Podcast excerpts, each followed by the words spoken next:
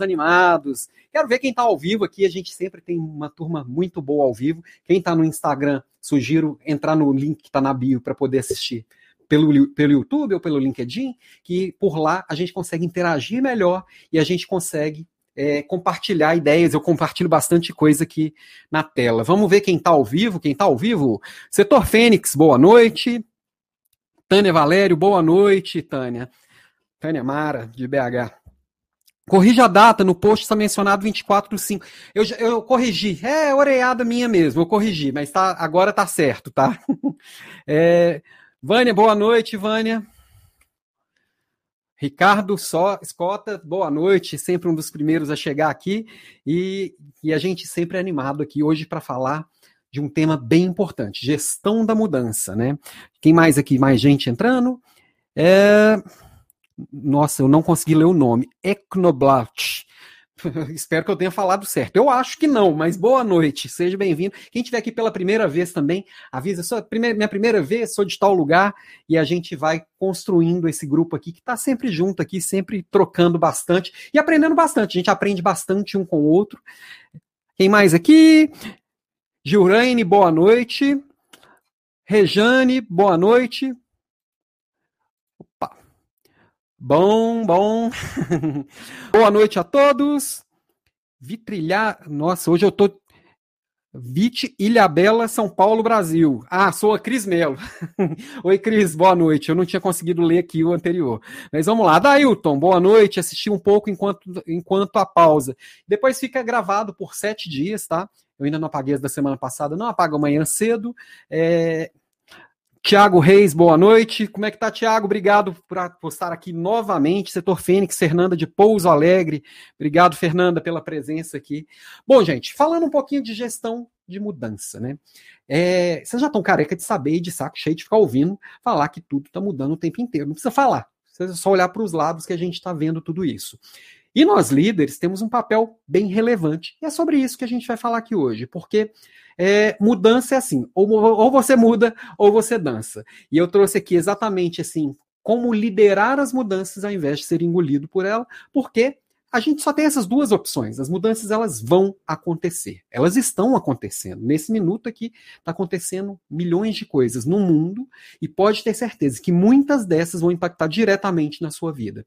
Então, eu falar de mudança é eu falar de dia a dia. Falar de gestão de mudança seria como assim, para um líder, né? Para um líder, eu falar de gestão de mudança é quase que falar como gestão de pessoas. É gestão. Não existe líder que não faz gestão de mudança, não existe líder que não faz gestão de pessoas. O líder que delega para o RH a gestão de pessoas, ou que delega para uma área de projetos, ou para uma área de gestão de mudança a gestão de mudanças, vai me desculpar, que líder não é não, é outra coisa. Aí vai desculpar nada também, porque não é mesmo, e a gente precisa, o papel aqui nosso é liderar mudanças, é liderar uma transição de mundo, uma transformação no mundo à nossa volta, e entender e se apropriar desse papel é o que vai fazer toda a diferença. Então, vamos construindo junto o papo de hoje aqui, nosso, nosso aulão de hoje. Está previsto aqui uma hora de aula, como sempre. De acordo com o nosso papo, a gente passa um pouquinho ou não, e a gente vai seguindo. É, e eu preparei hoje especialmente um presente para você, para que está aqui ao, ao, vivo, que ficar até o final. Além de cinco indicações de livro que eu vou dar no finalzinho, eu trouxe um presente especial que eu preparei para hoje, que não veio em outras aulas, né? Quem mais aqui? Quem mais chegou? Crisiana, obrigado, Cris, lá de Belém do Pará, sempre presente aqui conosco. Vamos lá. Primeira coisa, é, é, essa é uma série, This Is Us, é uma série da Amazon Prime que fala de três irmãos, três irmãos gêmeos, de trigêmeos, que são muito diferentes entre si, e ele vai mostrando todo, todo o psicológico desses personagens, são personagens muito bem construídos, são três personagens muito legais, é, eu tô curtindo bastante assistir, já tô na segunda temporada, e o que que isso aqui tem a ver com gestão de mudança? Nada. Tem nada a ver, eu só estou dando uma sugestão para quem está aqui por falta de opção.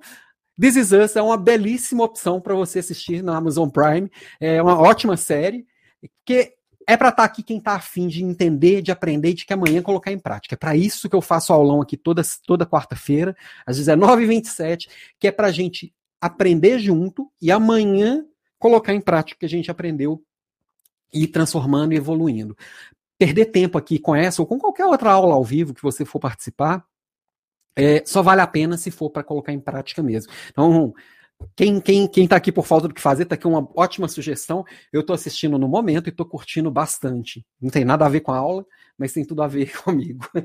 e aquela sugestão e disclaimer de sempre, caderninho na mão, para anotar, para trazer sugestão e para a gente construir junto. Então, para colocar em prática, a gente precisa aprender e precisa anotar, porque vem muita informação. Só para.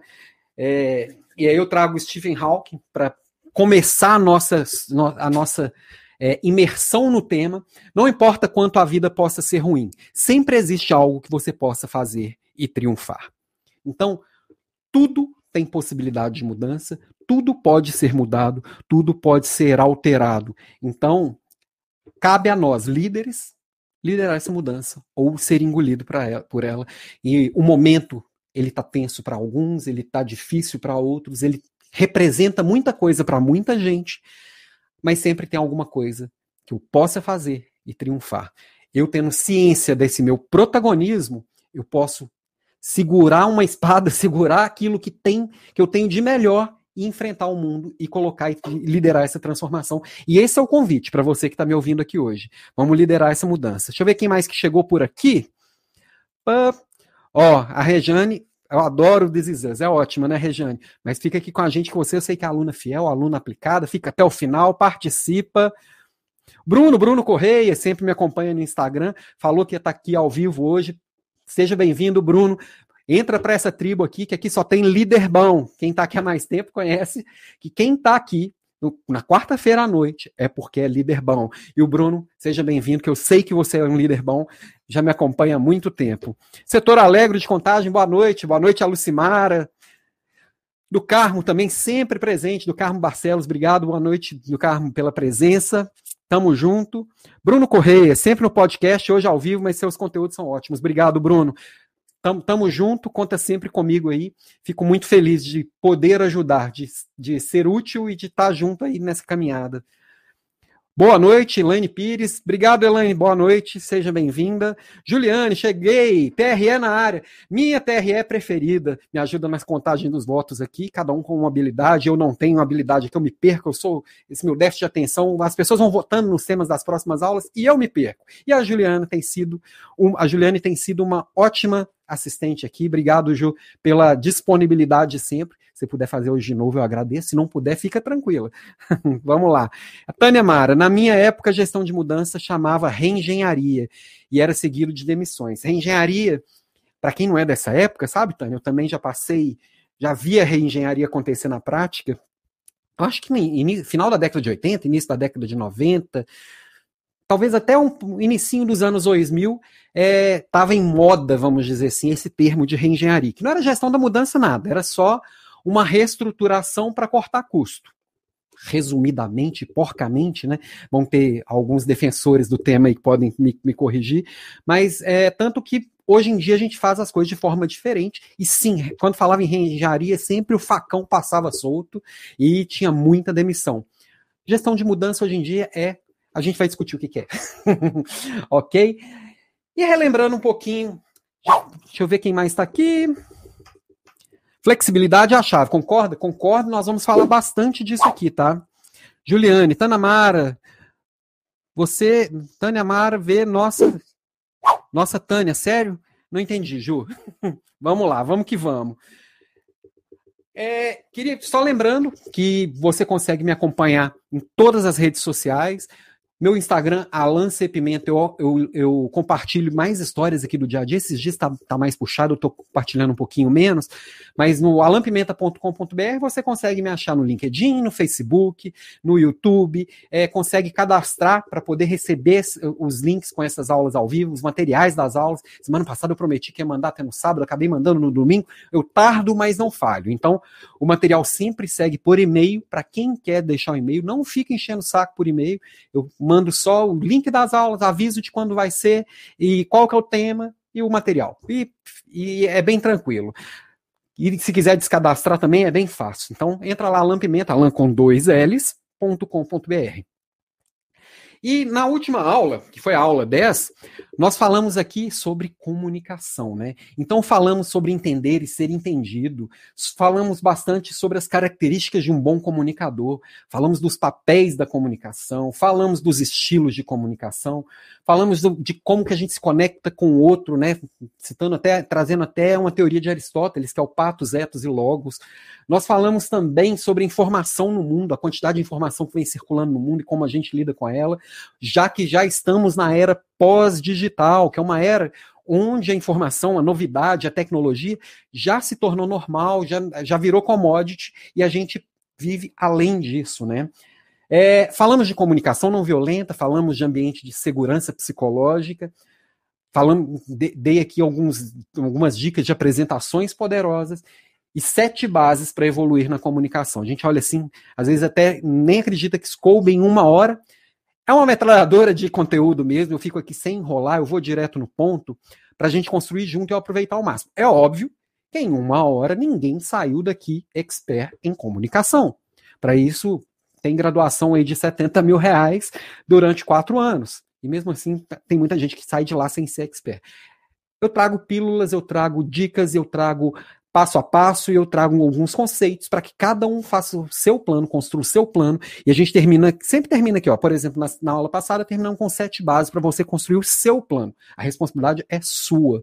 O meu papel é provocar, é cutucar e trazer alguns, algumas iscas para você vá, que vá atrás. Então, trouxe sugestões de livro, e assim é toda a aula. A ideia é que aqui a gente tem uma pequena imersão do tema e a gente construa junto. Deixa eu ver quem mais chegou por aqui. Tô vendo que tem mais gente nova aqui. Ah, Rodrigo, boa noite, Rodrigo Francato, obrigado pela presença. Dani Santos, cheguei, boa noite, obrigado, Dani. Dani sempre presente aqui também. Ah, Juliana, sobre a frase reengenharia, Alan, fiquei surpresa com tal situação. Entendi agora. Sério, era demissão mesmo. E realmente era. Re... Ouvia falar de reengenharia, o facão passava e comia solto. Era, era um Deus nos acuda. Ai, é rir para não chorar. E lembrando aqui, próxima aula, próxima quarta, toda quarta-feira temos essa aula juntos. Estou aqui impreterivelmente 19h27, pontual em todas as redes. E o tema, como vocês já sabem, é você que decide. Quem fica aqui até o final escolhe o tema. E aqui eu trouxe algumas sugestões que vocês trouxeram em últimas aulas, é, mas são sugestões, apenas sugestões. Se tiver tema novo, traz, pode sugerir, que for, se for o mais votado, o máximo vai acontecer eu falar assim, eu ainda não sei falar sobre isso, porque eu gosto de falar sobre o que eu sei e o que eu faço, tá? Então aqui, temas que já surgiram de sugestão: futurismo e liderança, como liderar com equipe ruim, liderança espiritualizada, produtividade em home office, demissão humanizada, autonomia e liberdade, escuta ativa e mentoria em tempos de pandemia.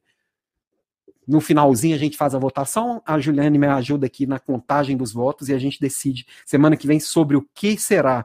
Ó, quem chegou aqui, Salvador, grande comunicador, grande Salvador, seja bem-vindo, obrigado meu amigo pela presença. Tá. Então vamos falar mais sobre a tal da gestão da mudança. Como liderar em vez de ser engolido? É, basicamente, eu trouxe algumas reflexões, como eu sempre trago aqui, para que cada um pense para dentro de si. Qual que é o tamanho disso na sua própria vida, né? Por exemplo, você tentaria um novo caminho, mesmo sabendo que poderia não voltar? Eu trouxe aí Apolo 11 para a gente imaginar o que, que passava pela cabeça dessa turma quando mudou o mundo, né? Que mais? Ops. Alguma mudança já te engoliu? Você acha que o mundo está mudando? Essa pergunta foi um pouco meio. Foi meio irônica. Será que alguém tem alguma dúvida? Será que alguém que está igual o John Travolta, perdido por aí, sem saber que está tudo mudando? Não está nada mais como era, como já foi um dia? Nada, nada do que foi será mais do jeito que já foi um dia? Como diria Lulu Santos. E o que é a gestão de mudança? Essa eu queria que vocês trouxessem. Alguém já, já até colocou alguma coisinha aqui para você. O que é gestão de mudança? Se puder colocar aqui no chat, quem está no Facebook, no Instagram, no LinkedIn. Deixa eu ver aqui no, no Instagram, eu não consigo ler muito bem. Estou vendo aqui que a Priscila, a Raul, Tomás, Rosa, tem uma turminha aqui ao vivo. Quem está no Instagram, é, se conseguir pular para o YouTube, LinkedIn ou Facebook, a gente consegue interagir. Só ir lá no meu link da bio, estou ao vivo nessas redes, eu compartilho coisas na tela e a gente consegue interagir melhor. Eu enxergo melhor aqui o chat. E às vezes eu me perco com um chat, com dois, então não há déficit de atenção que aguente. Uh, aqui, ó, já tem gente votando aqui, ó. A Tatiane Phillips, Phillips. Adorei os temas, liderança espiritualizada. Ju, já tem um, um voto aí para liderança espiritualizada. Salvador, produtividade em home office. Ó, já tem um voto para produtividade em home office. no final a gente faz a votação certinho. Marcos Vinícius, boa noite, Marcos. Obrigado pela presença. Boa noite, Maureen. Obrigado pela presença de novo, sempre aqui conosco. Então, turma, o que é gestão de mudança? Quer compartilhar aqui comigo? O que será que é a tal da gestão da mudança, ou gestão de mudança? É o change management que a gente vê é, mais falado em inglês aqui, tem, tem gente que traduz como gestão da mudança, gente como gestão de mudança. A Ju aqui já falando que está contabilizando os votos. Obrigado, Ju, minha TRE preferida. Bom, ninguém quer falar. eu vou compartilhar aqui um pouquinho do que, que eu entendo como gestão da mudança, tá? Quando a gente olha no âmbito das empresas, a gente pensa muito em gestão da mudança quando a gente tem grandes projetos ou grandes alterações estruturais, Pode ser uma reengenharia, pode ser uma implantação de sistema, pode ser uma grande, grande, várias coisas.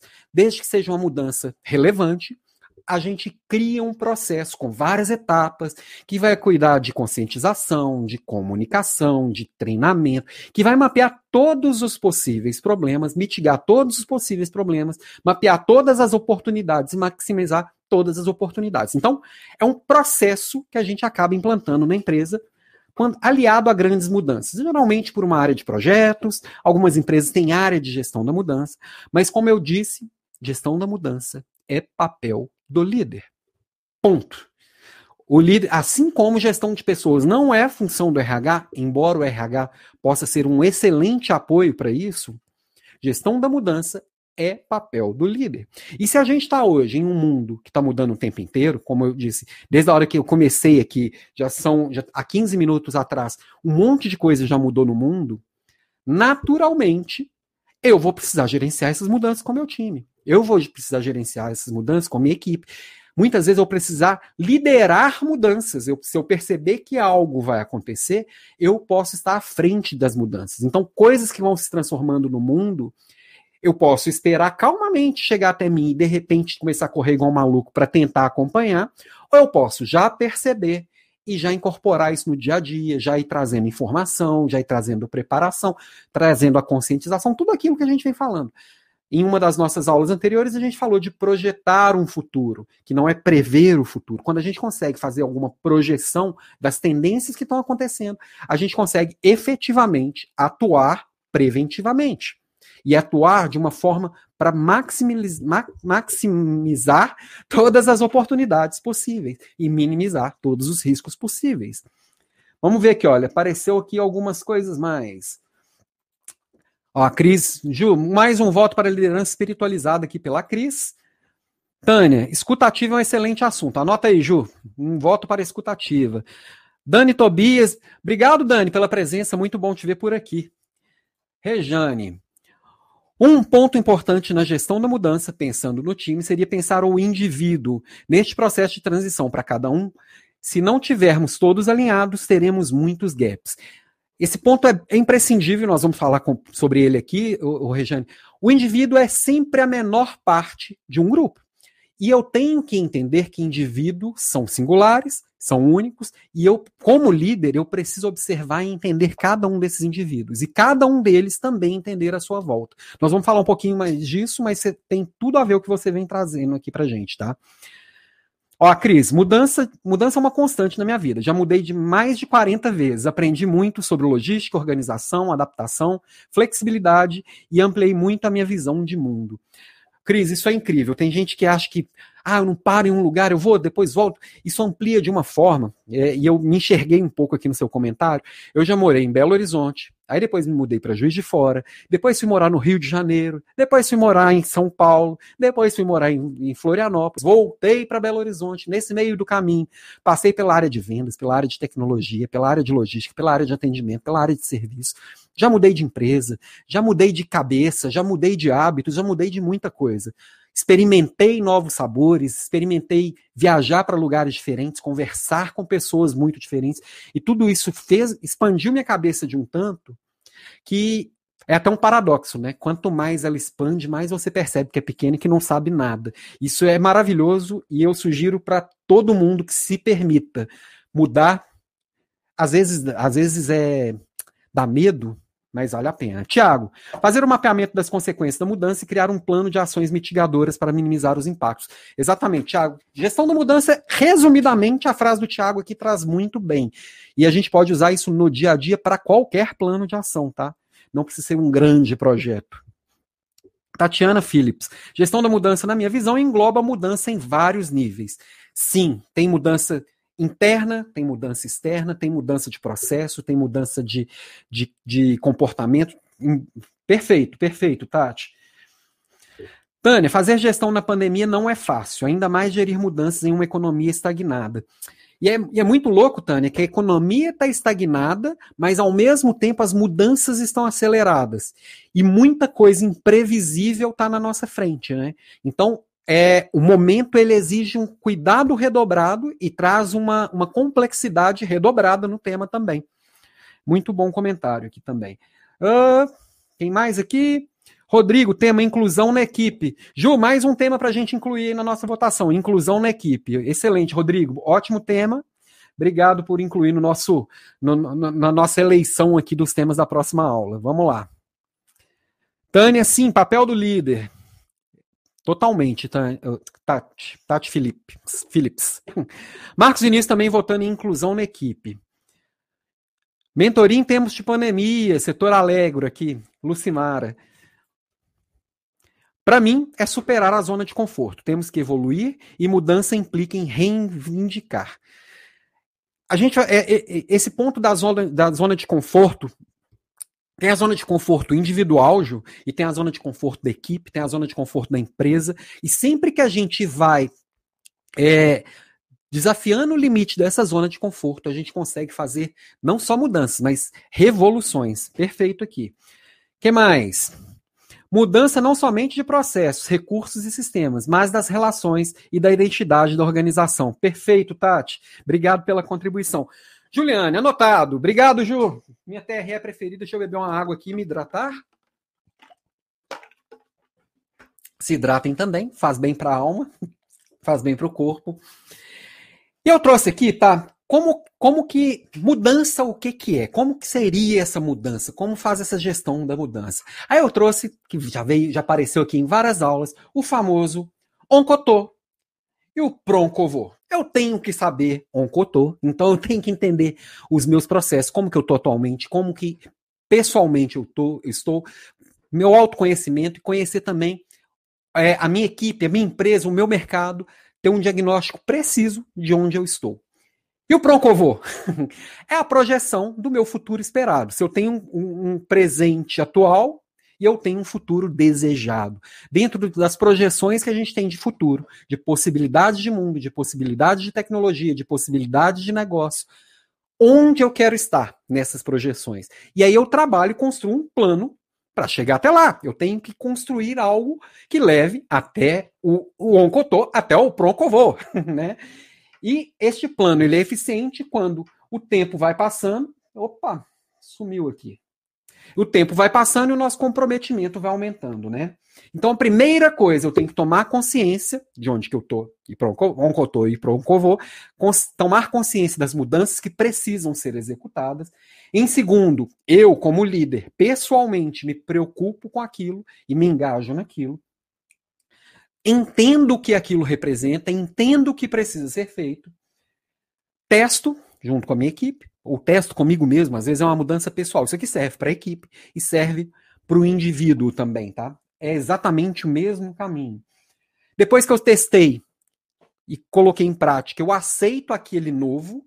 Muitas vezes aqui é onde a gente tem mais dificuldade de aceitar o novo. E aí eu firmo um compromisso com esse novo e chego ali no pronto e chego no meu futuro desejado. Então, um, um bom plano de mudança, um bom, uma boa gestão de mudança é aquela que o tempo aumenta e o compromisso aumenta, tá? Quando, quando acontece algo de diferente nessa curva, é onde eu preciso fazer ajustes, tá? Essa curva é perfeitinha, sim? Claro que não. Na vida real, é, é, é tá, tá, tá, isso aqui vai tudo, lembrando que vai tudo no material para vocês. Quem não, quem está no Instagram a tela está cheia de informação que vai no material para quem está cadastrado em alambimenta.com.br. Na vida real, é assim que a coisa acontece, olha. Muitos altos e baixos, tem crise, tem estagnação, tem um monte de coisa acontecendo. E o líder ele tem que estar tá à frente disso, entender e atuar o tempo inteiro. Não é só criar a mudança e deixar acontecer, não. É o tempo inteiro puxando tudo isso, tá? Antes de falar aqui desse elefante, deixa eu ler alguns comentários aqui que chegaram. Uh, você já tinha lido. Tatiana Phillips. Mudança não somente de processo, recursos e sistemas, mas das relações e da identidade da organização. Isso aqui é bem importante, sabe? Porque é, as relações elas são a base dos processos.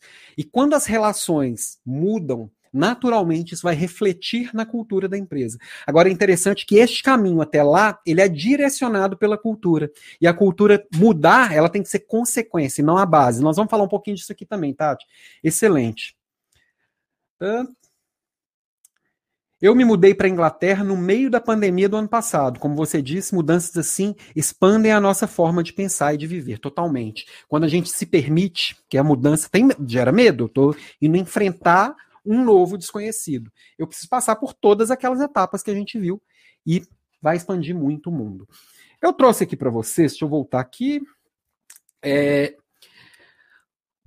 essa metáfora do elefante, que eu acho genial, ela está num dos livros que eu trouxe para vocês. Na verdade, está em dois, ela é citada em dois livros. Agnada e Antecipo Inevitável. Eu vou falar desses livros, depois eu coloco na tela aqui bonitinho, tá? É, basicamente é o seguinte: Imagina um elefante e o condutor desse elefante, o domador deste elefante. O, o domador decide para onde vai. E o, e, e o elefante vai. Porém, se cada um quer ir para um lado, a gente tem um baita de um problema. Aquele condutor ali, ele consegue até puxar por um tempo, mas depois disso ele fica desgastado e vai para onde o elefante quer. O elefante tem 6 toneladas, o carinha ele tem 60 quilos elefante comanda a jornada. Embora o condutor ele tenha é, ferramentas, treinamento e conhecimento e habilidade para conduzir. O que, que quer dizer essa metáfora do elefante e do condutor? O elefante é o nosso lado emocional, é a nossa intuição, é o nosso pensamento rápido, aquele que a gente não pensa, aquele que busca recompensa imediata. E o condutor é o nosso lado racional, é quando a gente pensa para tomar decisão. Então, por exemplo, é, quando eu quando eu tô querendo fazer dieta e alguém aparece com um prato de coxinha, o condutor fala: "Não, você está de dieta". Aí vem aquele cheirinho, o elefante vem com tudo pro outro lado. E todo mundo é derrubado por esse elefante. Quando liga bêbado para o ex no, no, no, meio da madrugada, quando vai encarar um prato de bolo e, e come mais do que deveria, quando bebe mais do que deveria, quando faz essas coisas que a gente, quando, quando dá aquela boiada no meio da reunião, queria perguntar alguma coisa e não pergunta por medo, essa hora toda a gente está sendo dominado pela emoção E a razão, que é quem deveria estar tá comandando, já que é o condutor, é, acaba perdendo essa briga por motivos óbvios. A emoção é muito maior, o elefante é muito maior e ele que comanda. E aí, se a gente está falando de mudanças, na hora que fala assim, é, vocês querem mudança? Que eu até esqueci de trazer aqui esse, esse memezinho. Vocês querem mudança? Todo mundo que tá lá, é! Quem quer mudar? Ninguém. Porque a mudança, racionalmente, ela é muito interessante. Eu vou mudar para melhor. Sempre é a gente busca para o melhor. Agora, a nossa emoção vem o medo, vem a preocupação, vem o estado de, de auto, autopreservação, que é aqui eu estou seguro, aqui eu conheço. Então, como que a gente conduz esse elefante? A gente precisa aprender a dominar esse elefante. Então, tem três passos para a gente dominar a mudança, tanto internamente quanto externamente, que tudo isso vai funcionar tanto para mim, como pessoa, que tenho que liderar as minhas próprias mudanças, a autoliderança e a gestão de mudança dentro de mim, quanto a da minha equipe, quanto a das pessoas à minha volta. Então são três grandes passos, tá? Primeiro, oriente o condutor. Que seria o quê? Eu falar exatamente para o condutor. Se eu sou um líder, e lidero outros líderes que vão conduzir é, mudança, ou que vão conduzir a mudança. Ou, ou sou um líder que tem uma equipe que vai absorver essa mudança. Eu tenho que dar passos claros, eu tenho que preparar essas pessoas, eu tenho que dar capacitação, eu tenho que preparar o condutor. Porque se eu subir, aí saindo da metáfora, se o Alan subir em cima de um elefante, eu não sei nem como é que eu faço para ele ir para lá ou para cá. Eu só subo e espero ver o que, é que ele decide. Então, eu não seria um, um condutor bem orientado, e no dia a dia, pensando no nosso lado emocional e no racional, o racional ele precisa estar muito bem preparado para conduzir todas essas mudanças.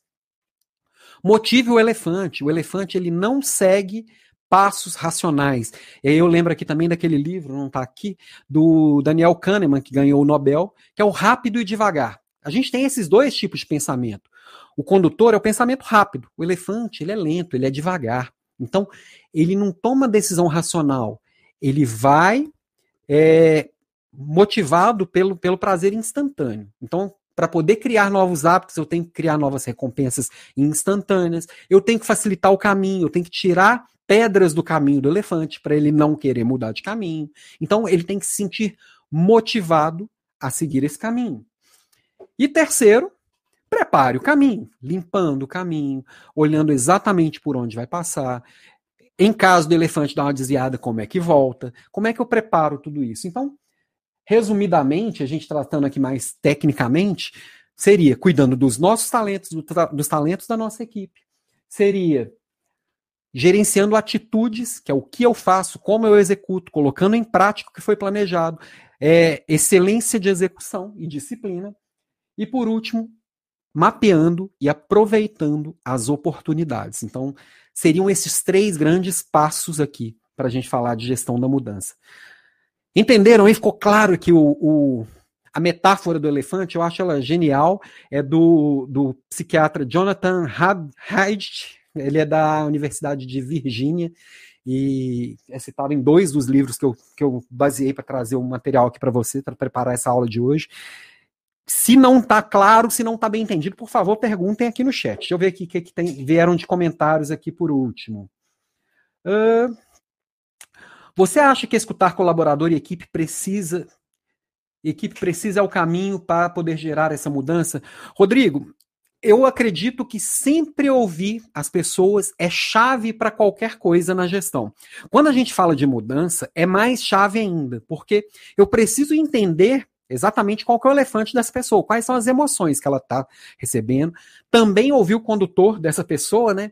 O que, que ela está enxergando assim racionalmente de riscos, de oportunidades. E aí eu vou construindo para que isso seja uma coisa feita a muitas mãos. Geralmente, uma boa gestão de mudança, ela vem top-down, tá? É, geralmente vem de cima para baixo e é construído de cima para baixo. Porém, todavia, contudo, quando é feito com a equipe e não para a equipe, isso é muito mais forte, muito mais consistente. Mas lembrando sempre que a gente tem que estar tá motivando o elefante, porque naturalmente as pessoas querem voltar ao normal porque é seguro, porque ali elas estão garantidas, né? Lembrando lá da reengenharia, que vinha a mudança e mandava todo mundo embora. Isso tá entranhado nas pessoas, sabe? Quem mais aqui?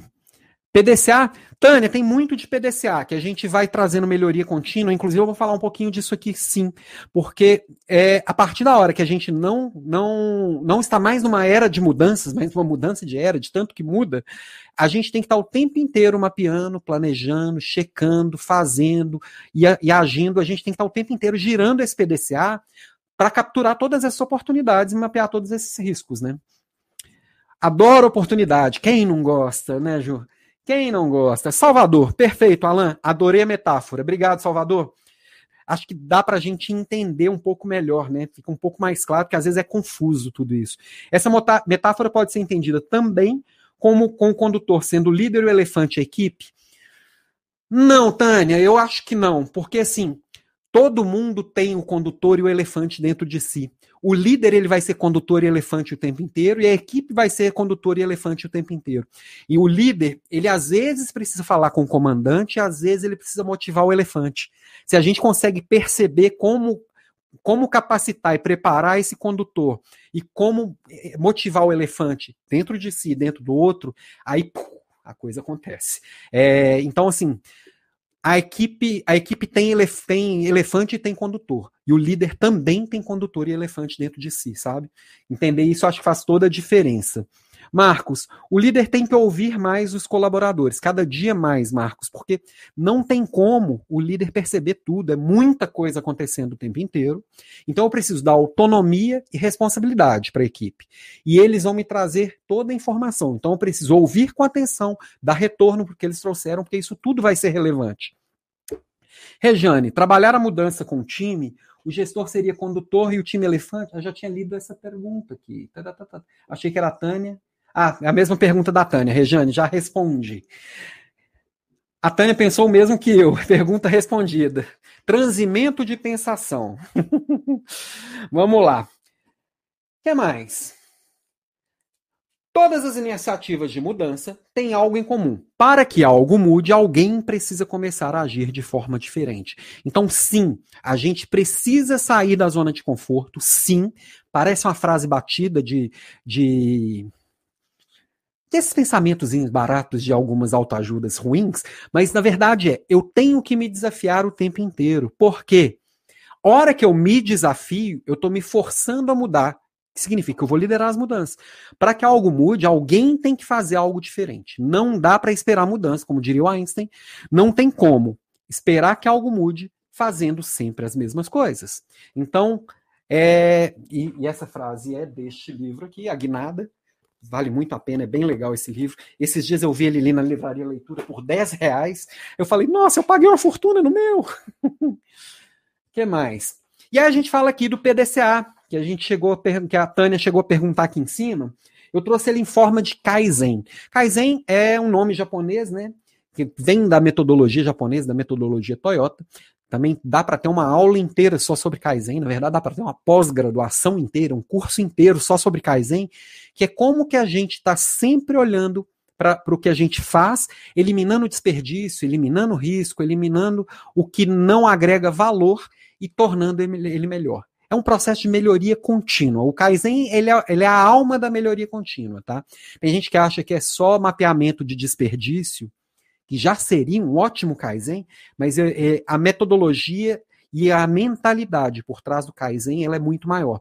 Toda vez que a gente olha para a nossa vida e busca evolução, busca o que, que pode ser melhor, a gente consegue construir algo realmente sólido, tá? E essa mentalidade do Kaizen, ela faz toda a diferença. E aqui é DCA na veia, sim. Melhoria contínua na veia, sim. Isso é base de qualquer mudança que a gente quer realizar, porque a gente quer realizar daqui para melhor, tá? Eu trago ele, Nicolas Nassim Nicolas Taleb, o eu, eu achei só dois dos três livros dele, que eu trago aqui a sugestão de uma trilogia dele. É um escritor libanês. Na verdade, eu não sei dizer se ele é um economista, se ele é um filósofo, escritor tá bom, porque ele, ele é um pensador contemporâneo. Eu gosto muito do jeito dele é, pensar e da forma que ele traz as coisas. A leitura dele não é rasa, tá? Dá para ler um livro dele rápido? Dá. Dá para aproveitar um livro dele rápido? Não. Às vezes tem que parar, pensar. É, eu não achei o terceiro livro dele aqui para mostrar para vocês. O primeiro deles é o Antifrágil. É um caceta de um livro de 600 páginas. É, eu vou falar um pouquinho dele aqui. Óbvio que eu não vou falar de 600 páginas aqui, porque eu já foi aqui mais de 40 minutos de aula, 30 minutos de aula, né? E o Arriscando a Própria Pele, o Skin the Game, é, assimetrias ocultas no, no, no, no cotidiano. Outro antifrágil, coisas que se beneficiam com o caos tem tudo a ver com o mundo atual, tá? E ainda tem a lógica do cisne negro, que na verdade ele é anterior ao antifrágil, aqui tá na ordem errada. a lógica do cisne negro é um pouco anterior, tá? Falando um pouquinho dos três aqui, bem rápido, porque eu acho que é uma leitura para quem, quem, quem vai enfrentar mudanças liderar mudanças no mundo de hoje. São pensamentos, eu, eu acredito que é um modelo mental que faz toda a diferença e todo sentido, tá? Quando eu falo do antifrágil, uma Trouxe algumas, uma frase de cada livro que eu acho que resume um pouco o que quer dizer. Lembre-se que o frágil deseja tranquilidade. O antifrágil cresce na desordem. O robusto não se importa muito. Se eu jogo um copo no chão, ele quebra. Ele é frágil. Se eu jogo uma pedra no chão, ela permanece rígida. Ela é robusta. Se eu jogar ela com muita força, ela pode se quebrar, mas ela é robusta porque ela resiste muito. O antifrágil seria como, sei lá, eu jogar, eu me jogar no chão, eu vou me machucar, vou criar uma casca, vou ficar mais forte. O ser humano ele é naturalmente antifrágil. E a gente, como ser humano, se a gente entende a antifragilidade como algo que vai me fortalecer, aquela velha frase, né, o que não mata fortalece, eu consigo enfrentar o caos, eu consigo enfrentar as adversidades, eu consigo enfrentar é, as dificuldades como um, um, uma jornada de fortalecimento. Então, o antifrágil, que é quem teria é, mais possibilidades nesse mundo de hoje, é quem enfrenta mais dificuldades, quem se predispõe a sair mais e enfrentar mais dificuldades. Então, quanto mais antifrágil a gente é, melhor a gente fica para lidar com as mudanças, tá? Óbvio, são 600 páginas, eu estou resumindo de um jeito muito raso e muito porco. Outra aqui da lógica do cisne negro, que é o que eu não encontrei, eu não sei onde é que está esse meu livro. As pessoas são muito boas em enganarem-se a si mesmas, pensando que sabem muito mais do que realmente sabem, o que torna fácil que eventos grandes e incomuns peguem de surpresa. É, a lógica do cisne negro é aquela que a gente vai construindo as nossas projeções, olhando para o passado e tentando. Eu pego como era no passado, como é hoje, traço uma reta e projeto para o futuro. E por que cisnes negros? Na Europa, até algum tempo atrás, não existiam cisnes negros. Inclusive, do mesmo jeito que a gente fala assim, nem que a vaca tussa, aí alguém falava assim: você quer casar comigo? Ah, só o dia que estiverem cisnes negros. Até que a Inglaterra descobriu a Austrália. E lá estavam cheios de cisnes negros. Então são coisas assim improváveis, mas que não são impossíveis. Eu consigo falar, é, provar que existe vida em Marte se eu encontrar um ser vivo lá. Mas é muito difícil eu provar que não existe. Eu tenho uma, uma projeção e provavelmente, eu posso, eu posso dizer que assim, provavelmente não existe. Até a hora que eu achar uma vida em Marte. Então, por exemplo, que um exemplo de um evento que é um cisne negro que ninguém poderia prever. O 11 de setembro. Ninguém previa aquilo. Foi um cisne negro, não estava na projeção de ninguém. Aí fala assim: ah, a pandemia é um cisne negro? Segundo Nassim Taleb, ele diz que não, que era algo previsível, que inclusive ele já tinha falado disso no passado. Não sei, para mim foi um cisne negro. Eu não previa isso acontecendo do ano passado para cá. Então, na minha, nas minhas projeções, foi um cisne negro. Né? E às vezes tem um cisne negro que é para mim, mas não é para o outro, né? E o skin the game, arriscando a própria pele. Arriscar a própria pele mantém a soberba humana sob controle. É só quando a gente coloca a pele em jogo que a gente realmente experimenta aquilo e aprende com aquilo e cresce com aquilo de verdade. Dá para eu aprender com o erro do outro? Dá, de uma forma rasa. É, dá para eu, eu, eu, entender a dor do outro só observando a dor do outro? Um pouquinho, sempre um pouquinho. Então, por exemplo, é, como que eu posso aprender sobre gestão? Eu posso ler um monte de livro, Eu posso ir lá nas relações de investidores de grandes empresas, qualquer grande empresa, você entrar lá na Natura, na Ambev, na, do Itaú, você vai entrar no site, procura lá relações com os investidores, pega o último relatório trimestral e vai ler o que, que os acionistas, o que, que os, o, o, o C-Level está dizendo, o que, que os presidente, presidente vice-presidente, o que, que eles estão falando, como foi e como vai ser. Ali eles estão com a pele em jogo, de verdade. Eles estão no campo de batalha. Muito escritor de livros sobre gestão nunca fez gestão. Que não significa que eles não saibam, tá? Fique bem claro, tem muito teórico muito bom que, por mais que ele não faça gestão no dia a dia, ele realmente mergulhou e conversou com pessoas que fizeram isso e aprendeu sobre isso, tá? Mas quando a gente está com a pele em jogo, é diferente, é sempre diferente. Então, essa é a ideia aqui do pele em jogo. Vamos lá. Alguns comentários. A Tânia Mara, entendi. Boa. Rodrigo Francato, mais um sentido para a frase do Raul Seixas, metamorfose ambulante. Eu fiquei com vergonha de trazê-la aqui de novo, que metamorfose ambulante traz muito dessa essência. A gente tem a opinião formada sobre tudo, desmorona o tempo inteiro. O cisne negro aparece toda hora e tudo muda, menos a mudança, né? Ricardo Scott, antifrágil, abrace o caos. Ouvi um podcast a respeito disso essa semana. O livro é longo, tá, Ricardo? Mas vale muito a pena. É, Aliás, qualquer coisa do, do Taleb vale muito a pena. Ele, é, ele tem um modelo mental muito diferente. O cérebro dá uma bugada várias vezes. Eu, muitas vezes eu parei de ler o livro porque eu precisava processar tudo aquilo que, que realmente era bem disruptivo para mim, tá? Fui ver minha biblioteca no Kindle, tive uma surpresa. Tem uma fila para ler os três livros do Taleb. Os três valem bastante a pena. Realmente eles são muito bons. E chegou o nosso momento merchan. Não teremos o ratinho e nem propaganda da 51, foi só uma ilustração para dar uma quebra aqui quando a gente vai caminhando já para a nossa segunda parte da aula. Lembrando o podcast Papo de Líder está em todas as plataformas, está no Spotify, está no Deezer, está no, em qualquer aplicativo de podcast. É, ontem e hoje eu não subi, mas já tem 270, mais de 270 episódios gravados. Eu devo subir amanhã mais uns três, então deve chegar aos 275. Então, é, eu coloco esta aula no feed do podcast, então, e tem tido muita gente que tem ouvido só o áudio dela, então eu estou tentando, mesmo colocando muita informação na tela, descrever o que está por lá, é, mas também coloco as minhas provocações diárias que eu faço no LinkedIn, no Instagram, elas se transformam em podcast. Então, não é um podcast no formato que hoje está bem popular aí de pessoas conversando entre si, mas eu trago, e mesmo que eu tendo papo de líder no nome, já foi papo com outras pessoas no passado, então, se olhar episódios mais antigos, você vai achar papo com outras pessoas, mas tem bastante coisa lá, tá? Tem, dá para maratonar por bastante tempo, tá? E lembrando que amanhã tem live. Amanhã eu vou estar com a live com a Kate Coradini. A Kate ela é headhunter, ela é psicóloga, especialista em carreira e recolocação. E o tema da live? Em tempos de crise, não reclame, lidere. eu adorei esse tema. Eu acho que tem tudo a ver com o meu jeito de fazer. Reclamar é para os fracos, liderar é para os fortes. E quem é hashtag líderbão vai estar com a gente amanhã também, 8 horas, no LinkedIn. Eu, eu amanhã no alampimenta.com.br eu coloco o linkzinho, o link para todo mundo entrar ao vivo, direto no LinkedIn da Kate, tá? E vamos para a segunda parte da aula, que é o nosso passo a passo. Deixa eu me hidratar aqui.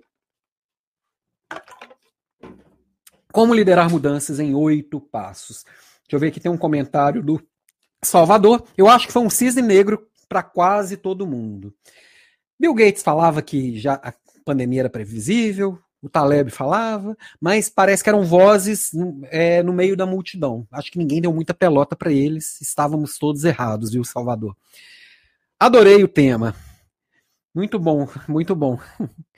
É, Rodrigo, amanhã estarei nessa live. Vamos com a gente, vai ser bem legal, viu? É, a Kate é feríssima em LinkedIn, feríssima em, em papo, nesses papos de carreira e a gente vai bater um papo muito bom.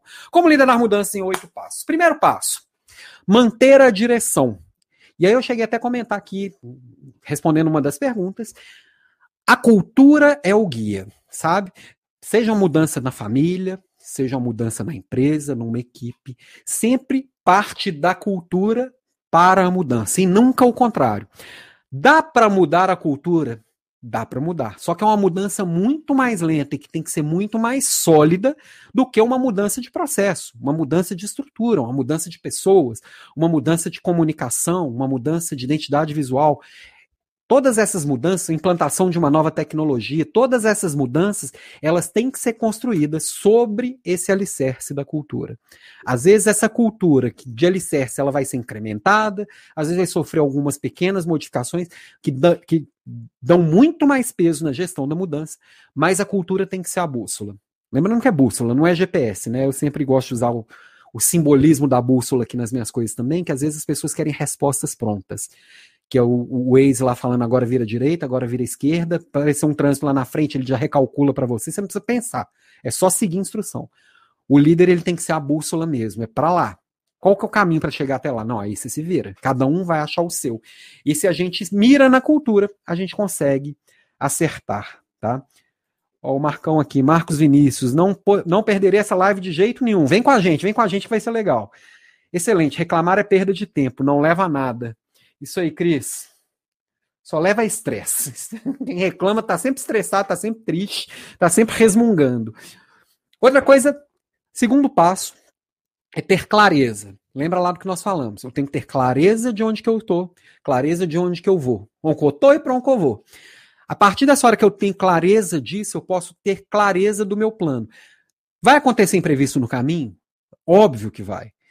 As coisas estão se transformando o tempo inteiro. Vai acontecer coisa que eu planejei que vai acontecer diferente? Óbvio que vai.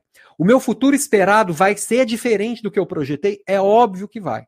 Mas a partir da hora que eu tenho clareza e que eu dou clareza para todo mundo que está envolvido na mudança, lembrando, eu ter clareza e eu dar clareza. Essa comunicação ela tem que ser muito fluida, essa troca tem que ser muito fluida e muito consistente e acontecer o tempo inteiro. Então, clareza tem que acontecer o tempo inteiro. A hora que essa clareza acontece, qualquer desvio ele fica visível e é facilmente corrigível. Seja corrigir a rota, seja corrigir o destino, seja corrigir a atitude ou qualquer coisa do tipo, tá? Que mais? Mais um comentário aqui do Rodrigo. Kate é excelente. Participei das lives dela no LinkedIn do Zero. Tá acontecendo live dela todo dia. Se não me engano, hoje tá com a Alessandra Frazão. Eu fazendo propaganda. a hora que terminar aqui, vocês corram lá no perfil da Kate. É, acho que com a Alessandra, com a lei que ela tá hoje, se não me engano. Envolver a galera.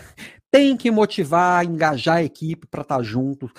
Se você, se, se você vai conduzir uma liderança, uma mudança na família, vai mudar de casa, vai mudar de estado, envolva as pessoas, ouça, ouvir com atenção, fazer as pessoas se sentirem pertencentes, saber fazer com que as pessoas sintam parte da mudança, também liderando essa mudança, e não só sofrendo com a mudança. A mudança é com as pessoas, é junto com elas que essa mudança realmente será consistente e forte. Faz sentido para vocês? Vão colocando aqui no chat para mim, por favor. Quem está aqui no Instagram, lembrando que eu estou lá no LinkedIn, ó, eu, estou com o Instagram aqui, o Instagram aqui, lembrando que eu estou no LinkedIn, no Facebook, no, no YouTube, e por lá eu tenho conseguido compartilhar e trocar bastante. Então, algumas pessoas ao vivo ali no Instagram, eu divido a minha audiência aqui para onde quiser entrar, tá? Mas nos outros, nas outras plataformas é um pouquinho mais fluido. O que mais? colher e testar ideias. Então, a partir da hora que eu estou envolvendo todo mundo, eu tenho que estar tá ouvindo as ideias o tempo inteiro, porque são vários olhares, são várias ideias, são várias histórias, vários riscos que podem acontecer no meio do caminho. Então, eu estou o tempo inteiro colhendo. Alguém trouxe uma ideia para eu colocar no meu plano, vamos testar. Faz sentido para todos? Tem hora que a gente colhe um monte de ideias, Vai conversar com o cliente, vai conversar com o parceiro, vai conversar com os stakeholders, que nunca é só a equipe que está envolvida, né? Tem várias pessoas envolvidas sempre. A comunidade, a sociedade ali em volta ali. Tá tudo, tudo precisa ser ouvido, precisa ser entendido. As ideias acolhidas, colher, colher acolher e testar ideias. Isso tudo faz parte, né? Uh, o Marcos falando que com, com a Lei foi ontem perdi ela, vou ver se eu vejo a gravação, achei que fosse hoje. Faz muito sentido. Oi, Ivone, que bom ter você por aqui, minha companheira. Obrigado. Rejane, avaliar e analisar os impactos da mudança seria um passo? Calma, cocada.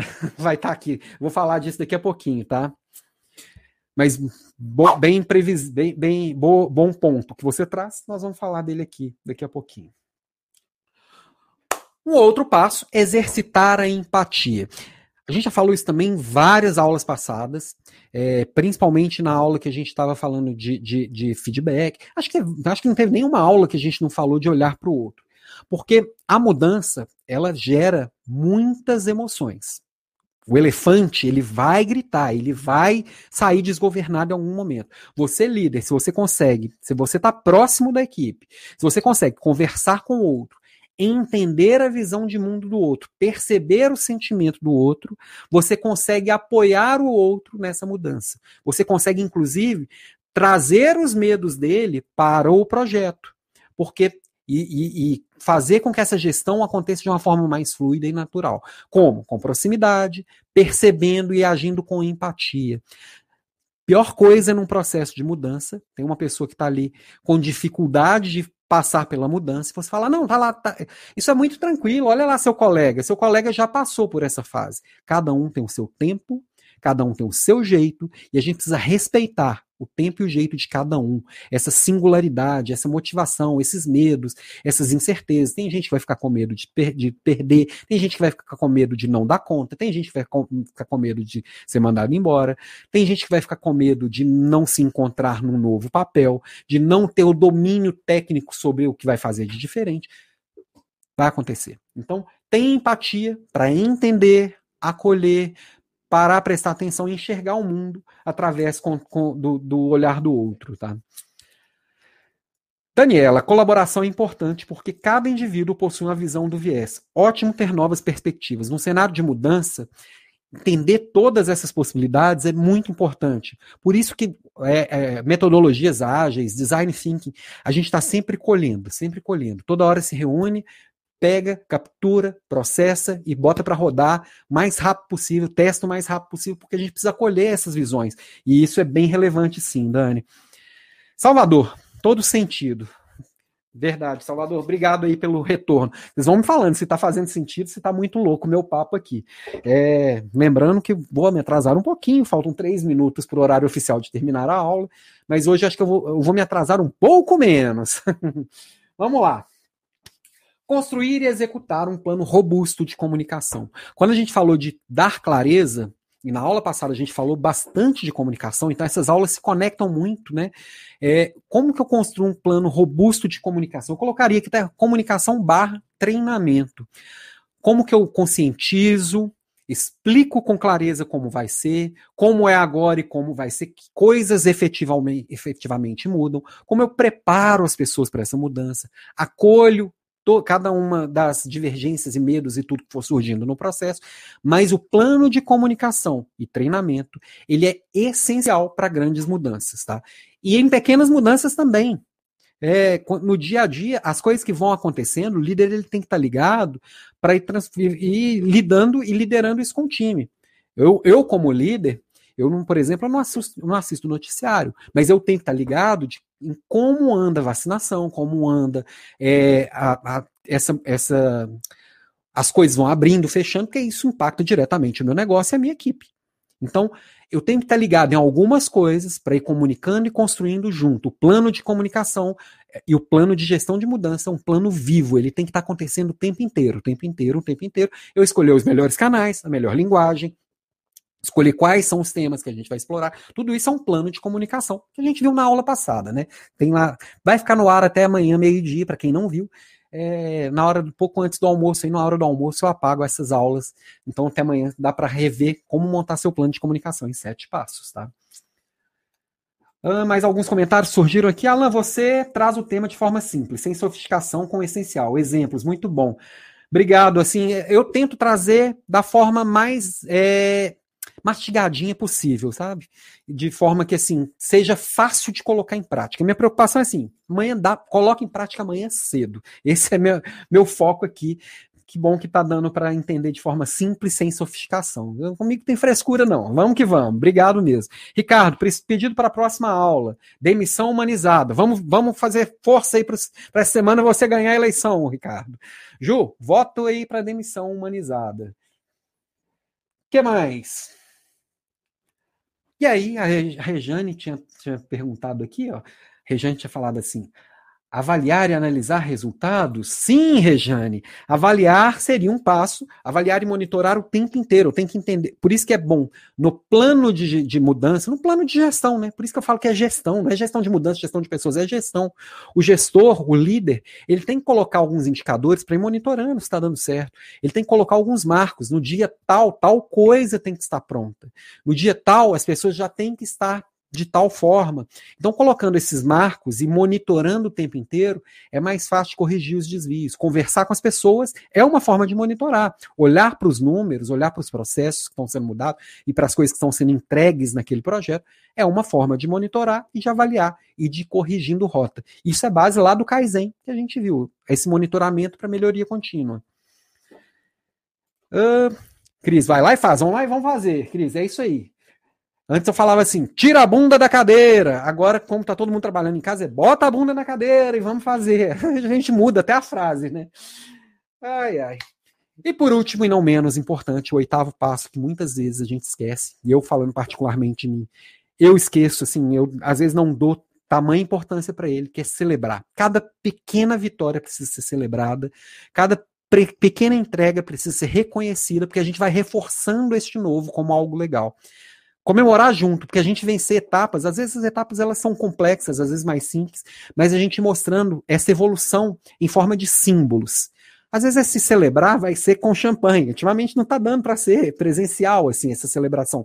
Às vezes é só comemorando junto, às vezes é só é, dando um presente para todo mundo. Tem várias formas. A forma também cada um vai encontrar a sua. Às vezes é se presenteando com uma mudança. Então, quando a gente promove mudanças para a gente mesmo, a gente precisa desses momentos de celebração. É claro que você não vai comemorar um quilo perdido comendo um bolo de chocolate, né? Pelo amor de Deus! Pelo amor de Deus! ó, tem mais sugestão aqui, ó. Ricardo Scota, é um tema interessante, pois fui demitido dessa forma. Eita! Então, Rodrigo aí, mais um voto para demissão humanizada. Esse tema é sempre importante, sabe? Porque temos muita oportunidade. Eu vejo muita coisa tosca acontecendo nesse mundo aí. E já fiz coisa tosca também e aprendi com elas, tá? Não vou tirar o, o bode de cima de mim também, não. Sugestão da próxima aula: mentoria em tempos de pandemia. Mais um voto para mentoria em tempos de pandemia. Bom, gente, já caminhando para os finalmente, e não vai embora, porque eu preparei uma surpresa aqui, um presente para o final. Eu ainda vou fazer as minhas indicações de livro e fazer minhas reflexões finais. Mas antes eu queria definir com vocês aqui Juliana, conta aqui pra gente como é que estão as votações. Eu lembro aqui que teve liderança espiritualizada. É, e, gente, vão dando mais votos, tá? Vão trazendo os votos aí, o que, que vocês querem para a próxima aula. Eu estou aqui para melhor servi-los. Eu não mando nada nisso aqui, como eu sempre digo. Quem manda são vocês. Tem, teve demissão humanizada, é, produtividade em home office, liderança espiritualizada, é, mentoria em tempos de pandemia. São os quatro temas que eu lembro aqui. Teve escutativa. Então, aqui, ó, vamos ver quem, quem, quem teve aqui. Esse aqui eu já tinha, já tinha contabilizado o voto. Salvador, produtividade no home office ou escutativa. Como é que estão os votos aí, Juliane, minha TRE preferida? A Cris Melo, mentoria em tempos de pandemia. Mais um voto para mentoria em tempos de pandemia. Demissão humanizada está na frente. Ó, Ricardo, hoje vai, hein? Demissão humanizada. Demissão humanizada está na frente. Quem mais votos traz aí pra gente? Ó, mais um para demissão humanizada pelo Tiago. Vânia, mentoria em tempos de pandemia. Ô, Ju, você é TRE, mas você também vota, tá? Mesário também vota na eleição. Presidente de mesa. Minhas sugestões de tema, você já trouxe aqui. Tiago, já tinha lido do Tiago. Não, não contabilize duas vezes os votos dele. Vamos ver se vem mais alguém, se vem mais alguém. Quem dá mais, quem dá mais. Estônia. Estônia, mentoria em tempos de pandemia. Obrigado, Estônia. Mais um voto para mentoria em tempos de pandemia. Crisiana, mentoria em tempos de pandemia. Ricardo, será que nós vamos sofrer mais uma virada histórica aqui hoje de novo? Toda, quase toda semana a demissão humanizada vai para o segundo turno e perde no segundo turno. Ai, ai, já estão já maldosamente apelidando a, a demissão humanizada aqui de Celso Russomano. Que maldade. Já votei na demissão, ótimo. Quem mais aqui? Mentoria em tempos de pandemia, já tinha lido o voto da Cris. Dole uma, dole duas, são 20 e 31. Eu estou poucos minutos atrasado hoje, né, no nosso horário combinado. Do Carmo votando produtividade em home office. Dole uma, dole duas, dole três. Ju, fecha, fecha as urnas aí, conta pra gente quem venceu. Nossa, enquanto, enquanto falava, veio aparecendo aqui ó, alguns votos. No meu ver, o Alan consegue passar bem os conteúdos, pois tem uma experiência bem grande em gestão de pessoas, liderança e em negócios. Bacana. Obrigado por dividir conhecimento. Grande abraço. Eu que lhe agradeço aqui, Eduardo. Grande Eduazenha, meu amigo, já trabalhamos juntos. E realmente, eu, eu gosto de trazer o que eu sei e o que eu vivo. E no dia a dia a gente vira aqui, é, a gente já eu, eu, vive tudo isso e eu tento trazer de uma forma bem didática aqui para facilitar a nossa vida. Opa, ganhou mentoria. E o Ricardo, de novo, perdemos no segundo turno. Ah, ganhou mentoria. Então, próxima aula, dia 2 do 6, quarta-feira, 19h27, temos aqui mentoria em tempos de pandemia. Um excelente tema. E aí eu vou aproveitar. E agora vocês me deram uma tarefa. Chegaram dois livros novos para mim: Mentoring, Manual do Mentor, é, Manual do Mentor Organizacional e Liderando para o Sucesso. São dois livros sobre mentoring que estão no plástico, que agora eu vou ser obrigado a devorar até semana que vem, porque eu quero trazer para vocês o que eu tenho de melhor. Tá? Ó, alguém disse, eba! vamos lá, vamos lá. Ricardo Escota, foi por pouco, amigo. É isso aí, Ju. Segundo turno apertado. Tatiana Phillips, muito obrigado. Não acabou, não. Vamos lá. É... Indicações finais, eu falei dos três livros do Taleb, do Nassim Taleb, A Lógica do Cisne Negro, O Antifrágil e O Arriscando a Própria Pele. E falei aqui bem rápido também do Agnada, do Chris Heff e Danny Heff, é, Maneira Simples de Operar Grandes Transformações. Livro muito legal, esse livro, ele, não sei porque, acho que ele não deu muito certo no Brasil, mas é um baita livro e consegue comprar de preço bom por aí, tá?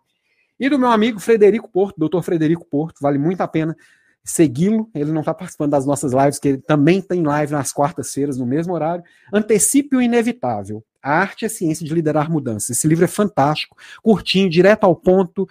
Dá para devorar isso aqui em dois, três dias, numa boa. Ah, tinha faltado colocar a capa dele aqui, editora Évora. O Fred está para lançar um livro novo.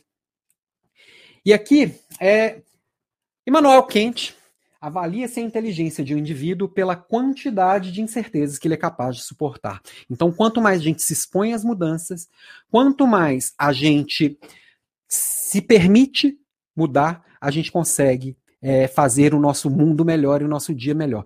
E o presente que eu preparei para o final aqui para vocês, eu estou me aventurando aqui, tentando fazer umas edições de vídeo melhor, né, para trazer coisas mais legais aqui para você. Eu trouxe um texto da, da Clarice Lispector, então assim, se eu fui falando, se eu trouxe até o um ratinho lá no meio fazendo propaganda de 51, vocês vão ter que vocês vão ter que concordar comigo que eu estou terminando de uma forma bem intelectualizada aqui com Kant e Clarice Lispector. Eita fé! Então eu trouxe um texto para ela da, da, Clarice Lispector, que eu editei um vídeo aqui com as imagens e com uma música legal. Eu queria terminar assim, agradecendo. Eu já vou fechar a live do Instagram, que essa é exclusiva para quem está no LinkedIn, então pessoal do Instagram, Beijos para vocês. Falei para passar para o outro canal. Ainda dá tempo de correr lá no LinkedIn YouTube. Encerrei lá no Instagram, que é só para vocês aqui agora. É, e a gente se vê na semana que vem. Mude, mas comece devagar, porque a direção é mais importante que a velocidade. Sente-se em outra cadeira, do outro lado da mesa. Mais tarde, mude de mesa. Quando sair, procure andar pelo outro lado da rua. Depois mude de caminho, ande por outras ruas, calmamente, observando com atenção os lugares por onde você passa. Tome outros ônibus, mude por uns tempos o estilo das roupas, dê aos teus sapatos velhos, procure andar descalço alguns dias. Tire uma tarde inteira para passear livremente na praia ou no parque e ouvir o canto dos passarinhos, Veja o mundo de outras perspectivas. Abra e feche gavetas e portas com a mão esquerda. Durma do outro lado da cama, depois procure dormir em outras camas. Assista a outros programas de TV, compre outros jornais, leia outros livros, viva outros romances. Não faça do hábito um estilo de vida. Ame a novidade. Durma mais cedo. Durma mais tarde. Aprenda uma nova palavra por dia numa outra língua. Corrija a postura, como um pouco menos. Escolha comidas diferentes, novos temperos, novas cores, novas delícias. Tente um novo todo dia. Um novo lado, um novo método, um novo sabor, um novo jeito, um novo prazer, um novo amor, a nova vida. Tente. Busque novos amigos, tente novos amores, faça novas relações. Almoce em outros locais, vá a outros restaurantes, tome outro tipo de bebida. Compre pão em outra padaria, almoce mais cedo, jante mais tarde, ou vice-versa. Escolha outro mercado, outra marca de sabonete, outro creme dental, tome banhos em novos horários. Use canetas de outras cores, vá passear em outros lugares. Ame muito, cada vez mais, de modos diferentes. Troque de bolsa, de carteira, de malas, troque de carro, compre novos óculos, escreva outras poesias. Jogue fora velhos relógios, quebre delicadamente esses horrorosos despertadores. Abra conta em outro banco, vá a outros cinemas, outros cabeleireiros, outros teatros, visite novos museus. Mude. Lembre-se que a vida é uma só. E pense seriamente em arrumar outro emprego, uma nova ocupação, um trabalho mais light, mais prazeroso, mais digno, mais humano. Se você não encontrar razões para ser livre, invente-as. Seja criativo e aproveite para fazer uma viagem despretensiosa, longa e, se possível, sem destino. Experimente novas coisas, troque novamente, mude de novo, experimente outra vez. Você certamente conhecerá coisas melhores, coisas piores do que as já conhecidas, mas não é isso que importa. O mais importante é a mudança, o movimento, o dinamismo, a energia. Só o que está morto não muda. Repito, por pura alegria de viver, a salvação é pelo risco, sem o qual a vida não vale a pena.